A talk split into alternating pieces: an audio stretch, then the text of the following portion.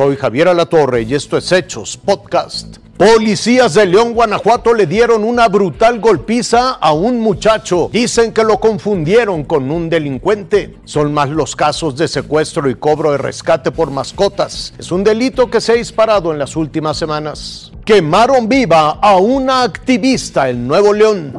Fabián perdió su riñón derecho. Señala que fue a causa de una golpiza que le propinaron cinco policías de León. Ellos a puros golpes me lo partieron a la mitad y ya me estaba desfalleciendo en la, en la camioneta cuando los policías no les importaba para nada. Me tallaban y me pegaban con las macanas en el mismo lugar donde me, había pegado. Antes de entrar a poner la denuncia en la Fiscalía de Guanajuato, el joven de 23 años nos contó lo que ocurrió.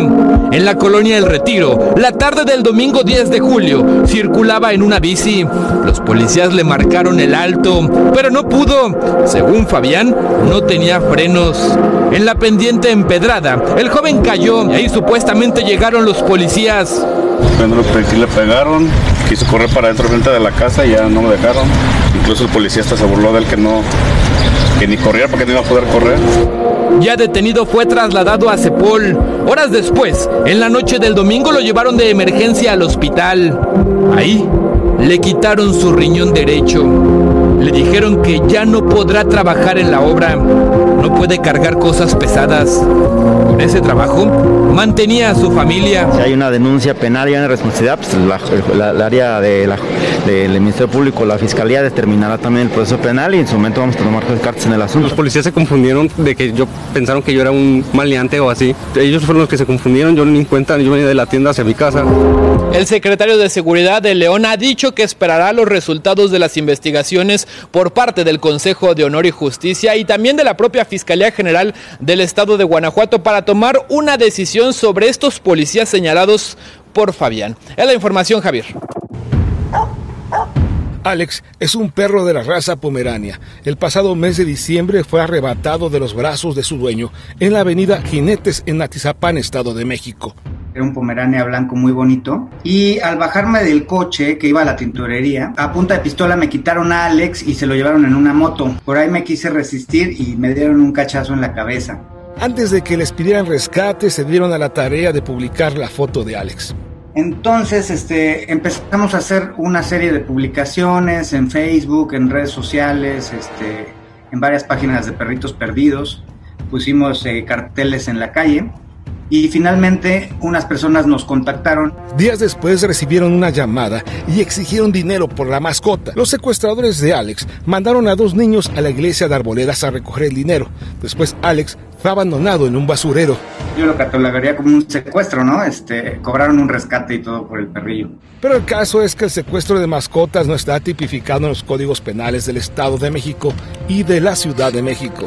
El secuestro no se da porque no, no, no hay, el secuestro está encaminado hacia las personas y los, los animales no son catalogados como personas. Pero cuando una persona te roba este objeto, que en este caso sería un perro, y esta persona que te roba el perro te pide un rescate, entonces ahí estaríamos hablando de una extorsión. A los perros los tiene catalogados como cosas muebles. Organizaciones civiles dedicadas a la protección animal reportan que durante la segunda década del siglo XXI, el robo y secuestro de animales se incrementó en un 125% en México. De acuerdo a la Fiscalía de Justicia del Estado de México, el robo de razas pequeñas finas se dispara en los meses de diciembre y febrero, ya que son vendidos para regalo de Navidad y San Valentín. Y las razas más robadas son Labrador, Husky y el Bulldog inglés. Por lo pronto, en el Congreso de la Ciudad de México ya existe una iniciativa para castigar el robo y secuestro de animales de compañía. Quien cometa estos lícitos tendrá que pagar consecuencias serias. La reforma al Código 226 del Código Penal de la Ciudad de México propone una pena de hasta 10 años de prisión a quien se apodere de un animal con el propósito de obtener un lucro con concepto de devolución o causar daño a su propietario.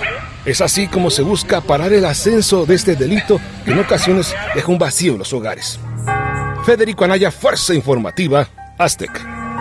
Luz Raquel Padilla, una mujer de 35 años de edad que fue atacada con alcohol, ha muerto a causa de sus lesiones, que abarcaban el 80% de su cuerpo. Agresiones como la de Luz solo evidencian el nivel de violencia machista que viven las mujeres en México. En Jalisco suman dos los casos, como el de Luz, de ataques a mujeres o mujeres trans relacionados con sustancias químicas. En el Congreso de Jalisco se analiza legislar como agravante feminicida en grado de tentativa el ataque con químicos. Por este caso, la Fiscalía General del Estado informó que ya se cuenta con datos particulares de los presuntos causantes.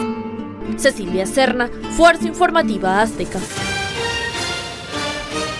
Hasta aquí la noticia, lo invitamos a seguir pendiente de los hechos.